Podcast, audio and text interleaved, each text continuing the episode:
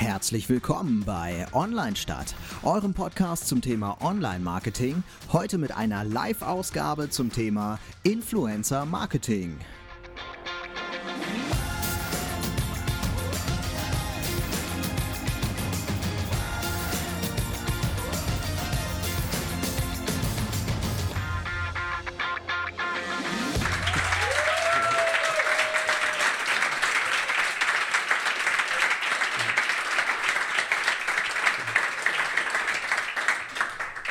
Ja, herzlich willkommen zu unserem Online-Podcast äh, oder unserem Podcast mit Online-Stadt so rum.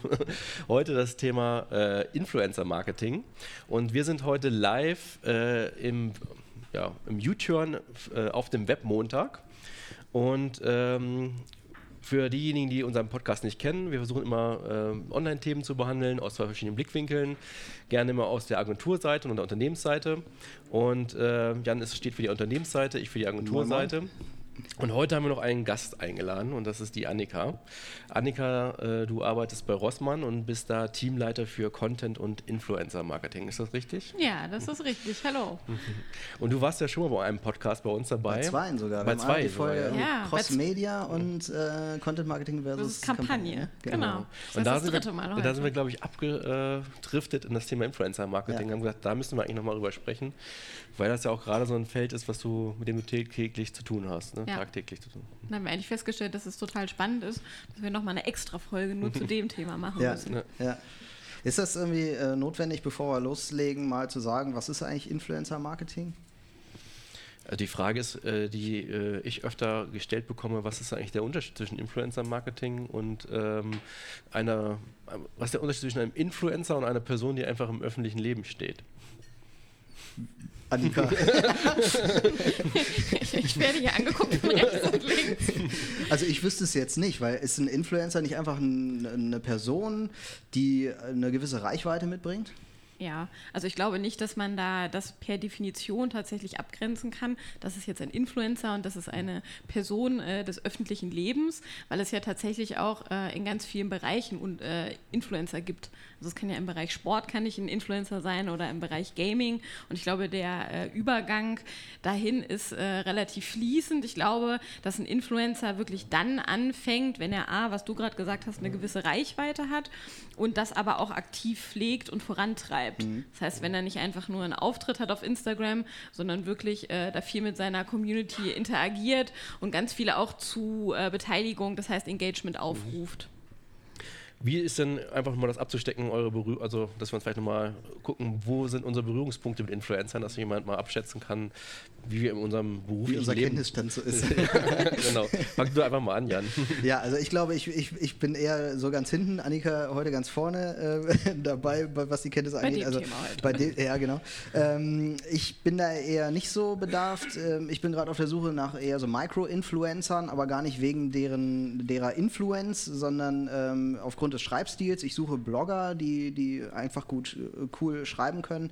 Ähm, aber das ist so eigentlich schon alles. Also ich habe eher ein paar Mal angefragt und äh, ehrlich gesagt selten eine Antwort gekriegt. das ist so der Stand äh, meiner Erfahrung. Also ich würde jetzt einfach auf eine Agentur zugehen, die sich da auskennt und äh, äh würde mir da Hilfe holen.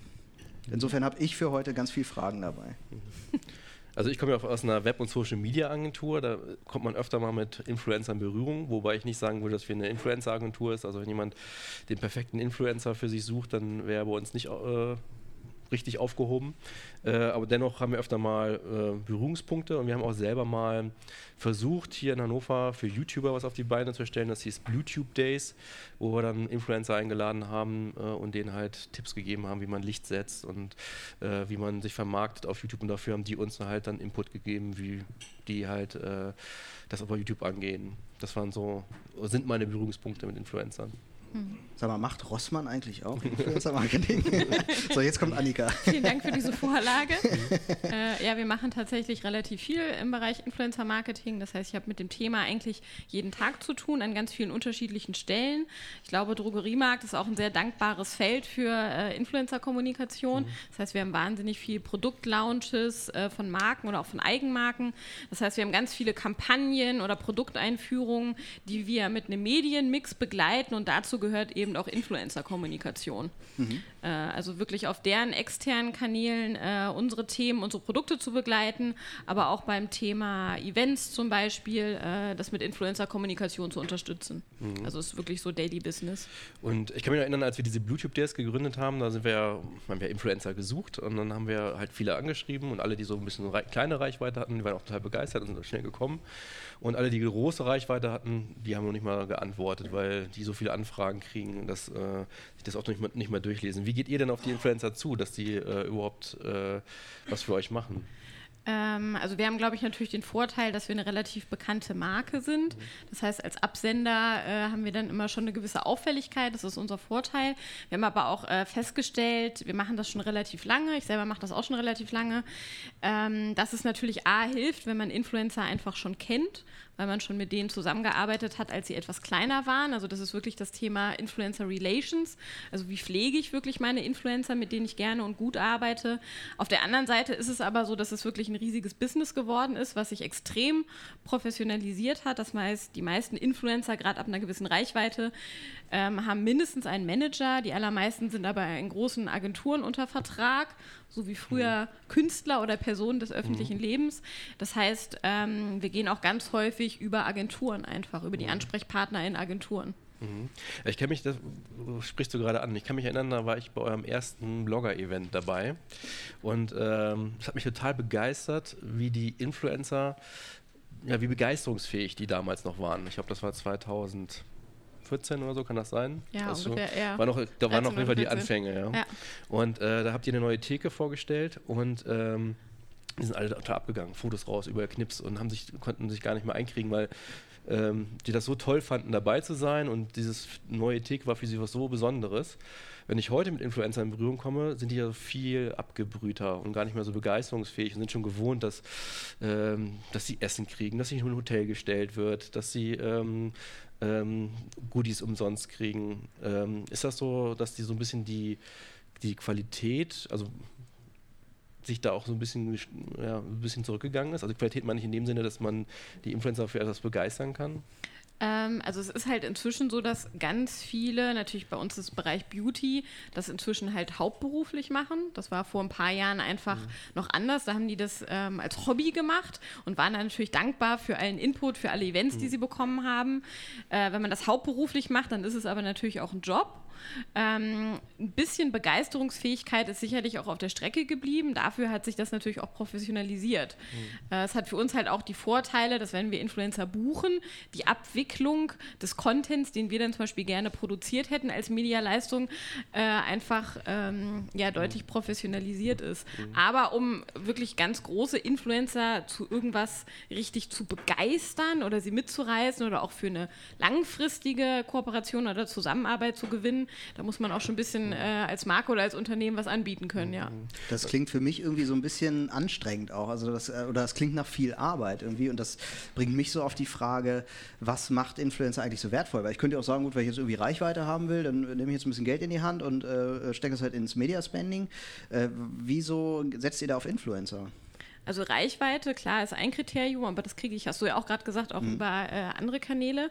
Ähm, ich finde, Influencer sind immer dann sinnvoll, wenn ich eine spezifische Zielgruppe erreichen will, die ich vielleicht auch anders einfach gar nicht kriege. Mhm. Weil äh, gerade bei einer relativ jungen Zielgruppe äh, sind Influencer einfach super relevant. Die springen nicht mehr an auf viele andere Medien, die man so im Portfolio hat. Mhm. Und äh, da finde ich Influencer tatsächlich äh, sehr, sehr sinnvoll.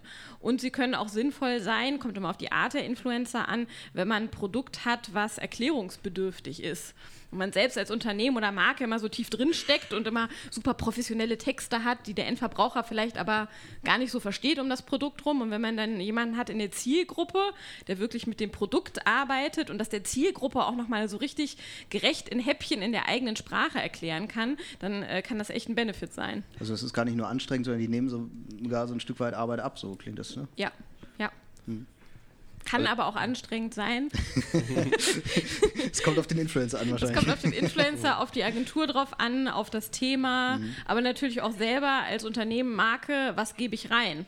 Also das ist ja in der Zusammenarbeit mit Agenturen an anderen Stellen auch nicht anders, so gut wie ich briefe und was ich vorgebe, wenn ich mich an Abnahmeschleifen, Feedback halte, ähm, das ist natürlich auch super wichtig in der Zusammenarbeit. Ähm, was muss ich denn äh, bei einem guten Influencer-Marketing beachten? Also gibt es da so ein paar Regeln, die man als Unternehmen sagen würde, okay, das muss ich beachten, damit das, du hast gerade vom Briefing gesprochen, aber äh, gibt es noch andere Regeln, die äh, erfolgversprechend sind? Ich glaube, die allererste Regel ist, passt an der Stelle Influencer-Marketing überhaupt? Weil ähm, als wir damit angefangen haben, musste man halt noch wahnsinnig viel Überzeugungsarbeit leisten, warum man überhaupt Influencer-Marketing machen will und das Geld nicht für was anderes ausgibt. Äh, inzwischen ist es eigentlich eher umgekehrt, dass alle sagen, ja super, lass uns doch was mit Influencern machen. Und ich finde, die erste Regel muss an der Stelle sein, ein Stück zurücktreten und fragen, brauchen wir an der Stelle tatsächlich Influencer? Also ist das unser Kanal, unser Medium, brauchen wir das tatsächlich? Passt das zur Zielgruppe? Passt es zum Produkt? Was wollen wir denn eigentlich erreichen? Und nicht zu sagen, oh, wir haben da einen coolen Influencer, können wir da mal irgendwas machen? Ja, das finde ich auch ist oft der größte Fehler, der oft gemacht wird, dass man sagt, okay, da wird immer so ein Dorf durchs, äh, ein Schwein durchs Dorf getrieben, oder wie heißt Ja. das Sprichwort? Ja. Sau durchs Dorf, ja. Ja. Sau durchs Dorf. Und dann ähm, sagt das Influencer-Marketing, das muss ich jetzt auch machen. Und dann sucht man sich irgendwelche Influencer. Und ob die jetzt passen, ob die zu meiner Marke passen, ob die jetzt irgendwie ähm, zu dem Produkt passen, ob die authentisch sind, ob die äh, die Zielgruppe haben, das ist ja auch ganz wichtig, haben die die Zielgruppe, die ich eigentlich erreichen will. Ja. Ähm, die Fragen werden sich viel zu wenig gestellt. Das, äh, da sprichst du gerade was an, äh, ob die authentisch sind. Das finde ich nämlich jetzt so irgendwie, ähm, es, es ist ja, Influencer-Marketing gibt es schon eine ganze Weile und das hat sich ja so, die haben jetzt gemerkt, okay, da kann ich gut Geld mit verdienen und so. Und mittlerweile habe ich so das Gefühl, Eine riesige Blase geworden. ja, genau, es Ja. ist irgendwie so. Und Ja. die, die, ich glaube, die Glaubwürdigkeit, die leidet langsam. Also ich habe das neulich schon mal erzählt, dass ich äh, gerade ähm, so in einer, meine Autobestellung hinter mir habe und ähm, da habe ich ganz viele Videos auf YouTube geguckt und da gibt es natürlich irre viele Influencer, die äh, über Autos berichten und bei jedem Video frage ich mich am Ende, was hat der wohl dafür gekriegt? Also ich glaube dem das gar nicht mehr. Ist das, nehmt ihr das irgendwie wahr, dass das an der Glaubwürdigkeit gerade so ein bisschen wackelt? Ähm, ja, klar. Also kommt wirklich auch immer auf den Influencer drauf an. Wie ernst nimmt er auch rechtliche Vorschriften, was Kennzeichnung angeht, was für eine Art der Zusammenarbeit ist das auch, wie transparent macht er das? Und was ähm, macht er denn noch an eigenem Content? Also ist das ein Influencer, der ausschließlich gesponserten Content hat, der aus Kooperation entstanden ist? Oder macht der wirklich noch mal was auf seinem Kanal für seine Community, ohne dass er irgendwie extern dafür bezahlt wird? Äh, danach muss man auch gucken. Und arbeitet der oder die wirklich jeden Tag mit einer anderen Marke zusammen und sagt die eine Woche, ja, das ist übrigens mein allerliebstes Shampoo und zwei Tage später, nee, es ist jetzt doch dieses Shampoo. Und wenn wir jetzt so, so Hand aufs Herz, ne, wir sind ja unter uns. Hört ja auch niemand mit. genau. ähm, wie, wie würdet ihr jetzt reagieren, wenn ihr jetzt einen Influencer habt, der jetzt ein Produkt von euch nimmt und das halt man nicht so richtig gut bewertet? Kann ja auch sein. Wär- wäre ja nur authentisch. Also würde ja fast dabei helfen, die Glaubwürdigkeit wieder so ein bisschen herzustellen. Sagt ihr dann, nee, der ist doof, den nehmen wir nicht mehr? Oder wie geht man dann damit um? Ähm, also normalerweise ist es ja so, dass wir, es gibt ja auch immer inzwischen Vertragswerk als Grundlage und Da natürlich steht schon auch drin, du musst fünf Sterne geben. Was hast du jetzt gesagt? Nein. Äh, und es gibt natürlich auch ein Briefing. Also es gibt natürlich bestimmte No-Gos, wie so ein direkter Vergleich mit einem, mit einem Wettbewerber, wo wir dann irgendwie schlecht abschneiden.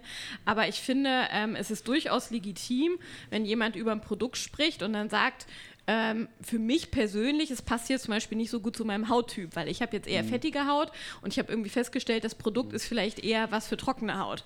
So, ähm, das finde ich, äh, finde ich schon äh, in Ordnung, dass er das irgendwie auch in, oder sie ist es bei uns ja meistens in eigenen Worten wirklich auch wiedergibt und das nicht einfach, ähm, das ist ja auch sehr unauthentisch hochlobt. Ja, ja, das ist ja auch ein, ein guter Weg. Also die finden dann einen guten Weg sozusagen, das so zu formulieren, dass für alle irgendwie fair ist. am was aus meiner Sicht insgesamt auch viel dazu beiträgt, dass jetzt äh, Influencer immer unglaubwürdiger in Gänsefüßchen werden, äh, ist ja auch die Rechtsprechung. Dass man nicht weiß genau, ähm, wann muss ich das als Werbung deklarieren und wann nicht.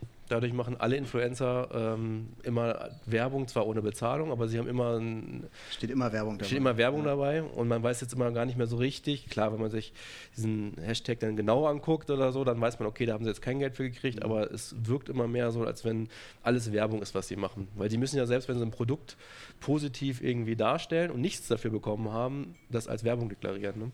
Oder bei den Produkten, äh, ähm, als Influencer wirbst, noch nicht mal wirbst, einfach nur mit einem Kinderwagen oder rumläufst. essen warst einfach Ja, nur. ja. Und du wurdest nicht eingeladen von dem Restaurant, sondern du warst privat mit deinem Kumpel essen, bist aber Influencer mit einer gewissen Reichweite, dann musst du das auch schon als Werbung kennzeichnen. Genau.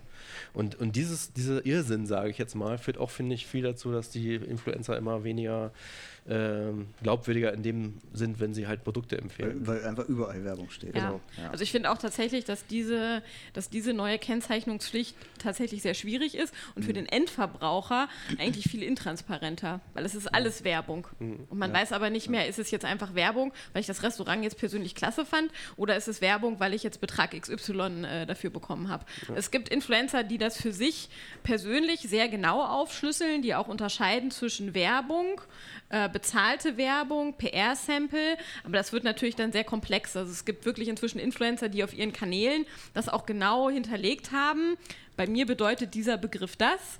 Bei mir bedeutet, das ist ein Affiliate-Link, äh, das ist ein PR-Sample, aber äh, das ist schon sehr komplex für den Endverbraucher, das noch nachzuvollziehen zu können. Es gibt jetzt wieder einen neuen Begriff, den äh, Corporate Influencer. Habt ihr da schon, schon Berührungs... Habt ihr da schon Berührungs Corporate Influencer. Das habe ich noch nicht mal gehört. Nein. Ich kann mir jetzt was drunter Ah, das, vorstellen. du bist aber 2017. Du könntest aber zum Beispiel auch, Touché. ja, du könntest doch jetzt zum Beispiel auch ein Corporate-Influencer werden. Ja, stimmt. Mit einem eigenen Podcast bist du eigentlich schon auf dem richtigen Weg. Ja, genau. Jetzt muss ich nur ordentlich oft unseren Markennamen nennen. Ja, oft ist, oft ist ja auch einfach nur das, was du schon kennst, wird, äh, kriegt einen neuen Begriff. Ne? Ähm, das heißt, ähm, eigentlich das, ja, früher ist es Markenbotschafter Mhm. äh, aus einem Unternehmen heraus. Ne?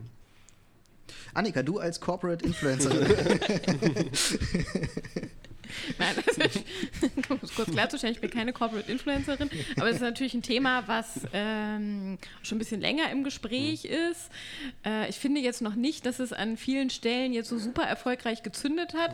Das ist natürlich der Gedanke, dass ich ähm, in meinem Unternehmen, bei meiner Marke jemanden habe, der äh, super authentisch auch darüber berichten kann. Das hat auch immer so ein bisschen den Charme von einem Blick hinter die Kulissen ähm, und jemand, der sehr nah am Produkt dran ist. Es muss natürlich aber auch passen. Also es muss, das muss jemand von der Persönlichkeit äh, sein, der das auch gut transportieren kann. Und das ist ja nicht immer überall gegeben. Ja. Und ich finde, manchmal wirkt es ein bisschen steif und ein bisschen äh, konstruiert und sehr geskriptet. Ja. Aber wir haben aber auch schon Beispiel für einen Kunden so unsere ähm, Reichweite verdoppeln können. Wir sind umgestellt von, äh, von typischen, ja, ich sage jetzt mal, Influencern, Leute, die moderieren, also Moderationserfahrung haben, zu Mitarbeitern, die aber wirklich das Thema leben, lieben und leben. Äh, zum Beispiel gibt es da einen, der, der lebt wirklich äh, die Energiewende. Ne? Und dann hat er das als Thema und äh, ist da ganz anders motiviert und bringt da Leute zusammen, als das jeder Influencer machen würde. Ja, siehst du, das habe ich ja schon 2017 gemacht. Ja, Ja. siehst du. Also das Ich bin ja. auch selber erst drauf gestoßen. prädestiniert dafür. Ich bin auch selber erst drauf gestoßen, äh, dass äh, wir haben einen neuen Mitarbeiter eingestellt äh, im Creative-Bereich und der meinte, ey, warum macht ihr dann nicht Corporate äh, Influencer auf eure Webseite? Das macht ja total viel, weil es für mich gar nicht so bewusst war, dass wir jetzt wieder irgendwie so einen neuen Marketingbegriff erfüllen, weil das so ein, was Selbstverständliches ist. Das hat man schon immer gemacht. Aber ich finde, dass das zum Beispiel, ähm, es kommt immer auf den Unternehmensbereich drauf an, aber ich finde zum Beispiel, dass es im Bereich Employer Branding total interessant sein kann.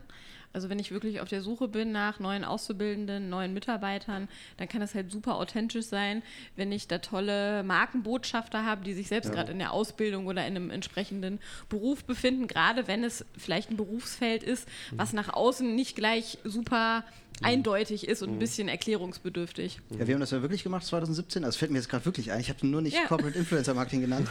Dann hieß das weiß- noch anders. Ja, genau. Ich hätte wahrscheinlich mehr Geld dafür gekriegt. Äh, Projektmanagement technisch, wenn ich so genannt hätte. Ähm, nee, wir haben äh, die, äh, unsere Motorradversicherung ähm, pushen wollen und haben dann Videos gedreht zum Thema Motorradfit machen und haben dann überlegt, we- welchen Schauspieler nehmen wir. Und dann habe ich gesagt, ach hier, wir haben noch Motorradfahrer. Und dann gleich. Genau, dann haben wir Ja. die genommen. Dann haben wir halt einen Kollegen genommen aus dem Kundenservice und der hat dann halt äh, sein Motorrad mitgebracht und dann haben wir losgelegt. Und das war auch ganz cool vom Ergebnis. Das war sehr authentisch. Corporate Influencer Marketing, klar.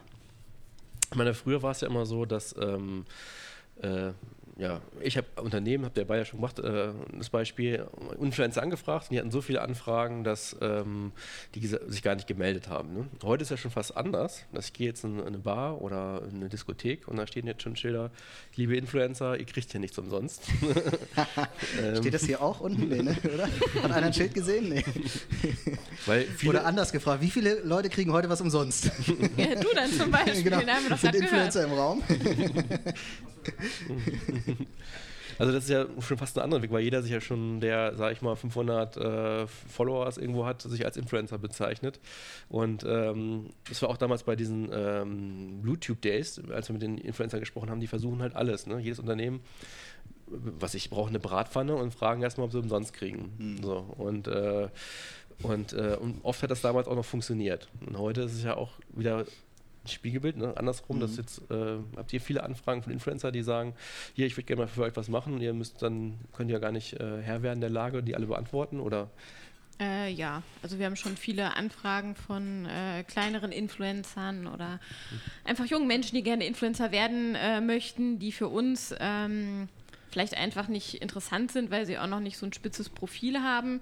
Wobei ich immer sagen muss, das hängt gar nicht mit der Reichweite der Influencer nur zusammen, weil ich finde, äh, auf manchen Themen oder Kampagnen können halt auch Mikro-Influencer ähm, die viel bessere Wahl sein tatsächlich als so Mega-Influencer.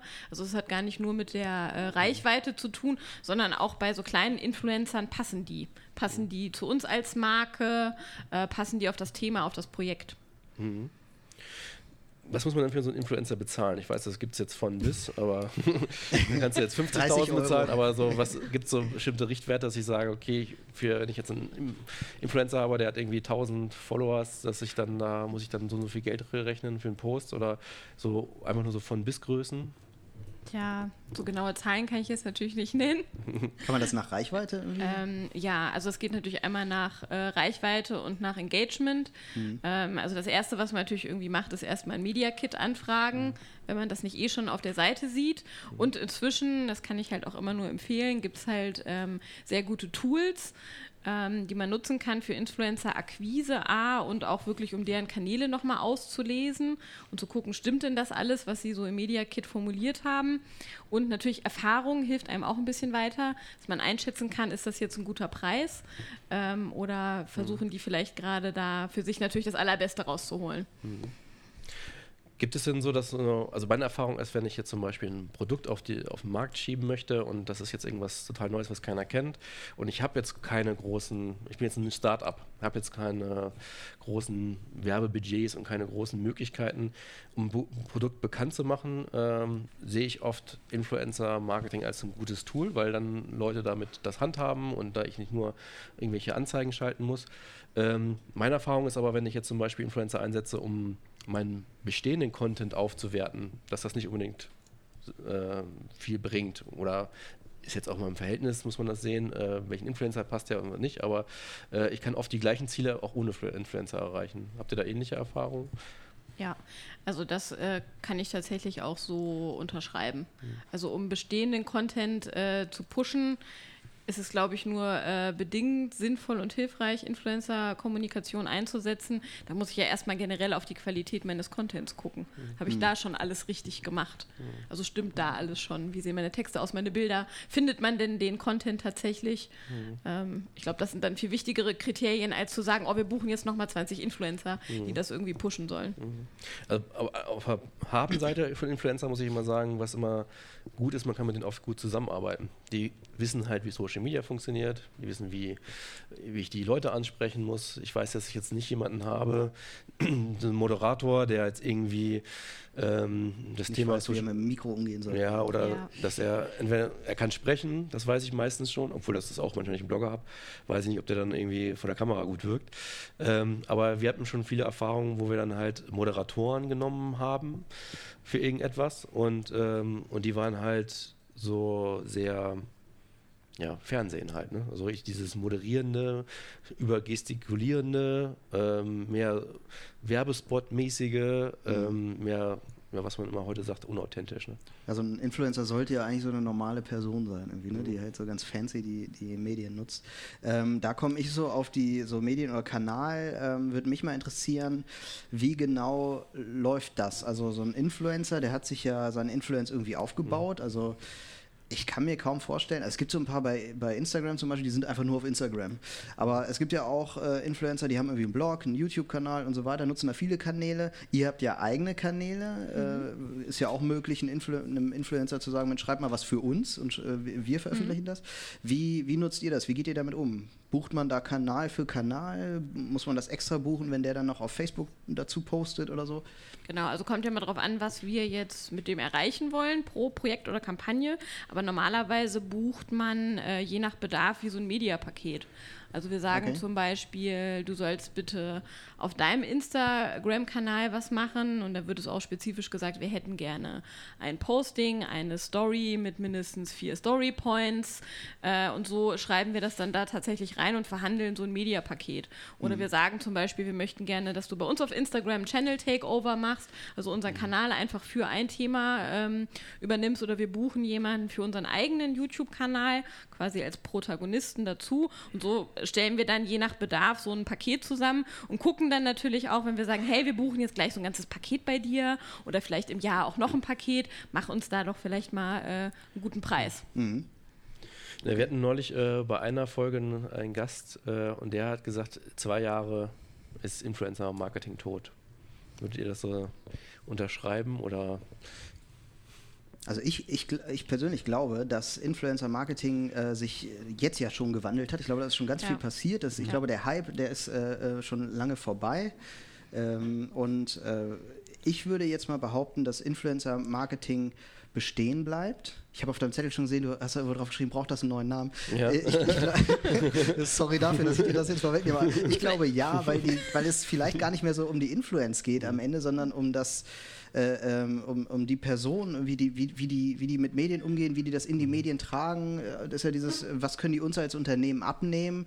Äh, ich persönlich suche die, die eigentlich nur, weil die cool schreiben können. Da, dafür brauche ich die. Mhm.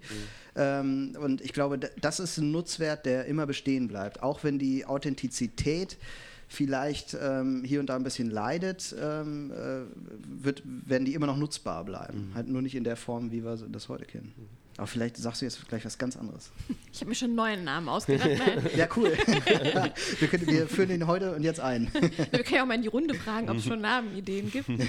ähm, nee, ich glaube ähm, tatsächlich auch nicht, dass das Influencer-Marketing als solches in zwei Jahren tot sein wird. Aber ich bin da voll bei dir und sage, das wird sich wandeln. Das hat sich auch schon ganz äh, stark gewandelt. Alle sagen, die haben so eine Riesenblase mhm. und irgendwie pingen und irgendwann wird das komplett äh, platzen. Ich glaube aber einfach ähm, durch diese sehr sehr junge Zielgruppe und die noch jüngere Zielgruppe, die ja immer nachwächst, wird der Influencer, also einfach diese Person, ähm, die für so viel Begeisterung sorgt und auch so eine Zugkraft hat, medial betrachtet. Ich glaube, das wird sich nicht verändern, weil das war in den letzten 50 Jahren auch schon so. Also da gab es auch einfach schon Personen im öffentlichen Leben, an denen sich bestimmte Gruppen in der Bevölkerung, gerade sehr junge, begeisterungsfähige mhm. Gruppen orientiert haben. Wir haben jetzt einfach nur mehr Medienpower, äh, um das in Echtzeit zu transportieren. Mhm. Aber die dieses Phänomen, da ist jemand, den finde ich toll und wenn der mir was empfiehlt, dann bin ich erstmal dabei das gibt es schon ganz lange und ich glaube nicht, dass das in den nächsten zwei Jahren ähm, sich komplett verändern wird. Hm. Also glaube ich auch nicht. Ich glaube auch, es wird dafür einen neuen Namen bald geben. und ähm, weil wir haben ja mal die Entwicklung, wir haben ja auch schon Web 2.0 gehabt, das Mitmachweb, das ist ja nichts anderes als Social Media, aber dann mit Facebook und StudiVZ braucht das einen neuen Namen. Jetzt ist es so, wir haben halt, die Influencer haben sich in der Vergangenheit immer unterschieden zu irgendwelchen TV-Größen, dass sie halt ihre Reichweite durch Social Media bekommen haben ursprünglich. Jetzt vermischt sich das viel mehr. Mhm. Jeder, der im TV junger Moderator ist, hat oft auch ein, ist auch Influencer. Und, äh, und irgendwann wird es und dann gibt es halt noch die Leute, die aus dem Unternehmen halt Influencer sind. Vielleicht wird es einfach nur einen neuen Namen geben und da ich unsere Branche kenne, würde sich da auch immer was Neues wieder ausdenken, was man dann wieder ein Jahr durch die Kongresse und Messen dann irgendwie äh, wieder die Sau durchs Dorf jagt. Ja, genau. ich hätte noch, äh, wir, wir, haben nur noch so ein paar wenige Minuten, die würde ich ähm, gerne einmal kurz nutzen. Du hast äh, angesprochen, dass ihr viele Tools nutzt. Kannst du so äh, irgendwie so drei wichtige nennen äh, und wofür, was die so machen, was die dir abnehmen? Okay, soll ich jetzt hier Name-Dropping machen? Ja, genau. Mit Preis und allem. Ja, also Das es ist gibt übrigens äh, nicht bezahlte Werbung. genau. Hatten wir auch das Thema jetzt, ja, ja, genau. noch. Sehr schön, vielen Dank. Wir verhandeln das erst im nochmal Laufe der Woche Noch, jetzt. ein, noch mal einen rechtlichen Disclaimer. ähm, also es gibt natürlich einmal ähm, wirklich Analyse-Tools, sowas wie InfluencerDB, wo ich wirklich äh, angucken kann, wie performt welcher Influencer, mir wirklich die äh, Kanäle nochmal angucken kann und das nochmal checken kann, ob das alles so stimmt. Ähm, auch Tools, sowas, worüber ich Kampagnen tatsächlich einbuchen kann. Ähm, und dann gibt es ähm, noch eine andere Art von Tools, das finden wir tatsächlich gerade ganz spannend. Ähm, Freechly zum Beispiel, das ist ein ähm, Tool für Makro-Influencer. Es ist eigentlich ein bisschen ausgerichtet auf äh, lokales Marketing, aber das kann man zum Beispiel nutzen auch als kleineres Unternehmen oder als kleinere Marke, um ähm, wirklich kleine Influencer zu erreichen. Und die können sich bewerben auf die Aktion oder die Kampagne, die man gerade hat. Also da kann man zum Beispiel auch, wenn man jetzt Restaurantbetreiber ist, relativ lokal und hat vielleicht irgendwie nur fünf Läden, ähm, kann ich da einfach ähm, Essensgutscheine zum Beispiel ausschreiben und dann können sich die Influencer darauf bewerben, ähm, dass die quasi bei mir essen gehen für diesen äh, Gutschein und dann was dazu posten. Und das ist ganz interessant, weil das ist so ein bisschen ein Tool, was back to the basics wieder geht, also wo Influencer-Marketing mal herkam, eben nur sehr professionalisiert äh, über so ein Tool. Und ähm, ich finde das aber für Unternehmen und auch für Marken total wichtig, dass man nochmal selber solche Tools nutzt für so einen Backup-Check und sich nicht nur darauf verlässt, was die Influencer-Agentur einem natürlich sagt oder was die äh, für Zahlen einem präsentieren. Okay, ja, vielen Dank. ja. Nachdem wir jetzt heute, äh, ähm, also vielen Dank Annika erstmal, dass, Ja, dass du heute hier warst und uns äh, so viel ähm, ähm, ja, Einblick gegeben hast. Jetzt haben wir heute darüber gesprochen, wie Influencer Influencer-Marketing kaputt machen. und äh, nächste Woche, ich, ich muss brauche jetzt irgendeine Überleitung, deswegen. Jetzt bin ich gespannt. Nächste Woche Montag haben wir ein unglaubliches Thema. Das finde ich total spannend und bin auch ganz äh, aufgeregt schon drauf. Äh, wir werden mal darüber sprechen, wie äh, Unternehmen und Agenturen äh, es gemeinsam schaffen, Social Media zu zerstören. Genau, und da haben wir auch wieder einen Gast eingeladen, den Gero Flüger, der Den wir letzte Woche auch schon äh, Genau. da hatten. Gemeinsam äh, darüber zu sprechen. Genau. Ja, insofern ähm, sage ich äh, vielen Dank auch in die Runde und wir hören uns nächsten Montag. Ja. Dankeschön. Dank.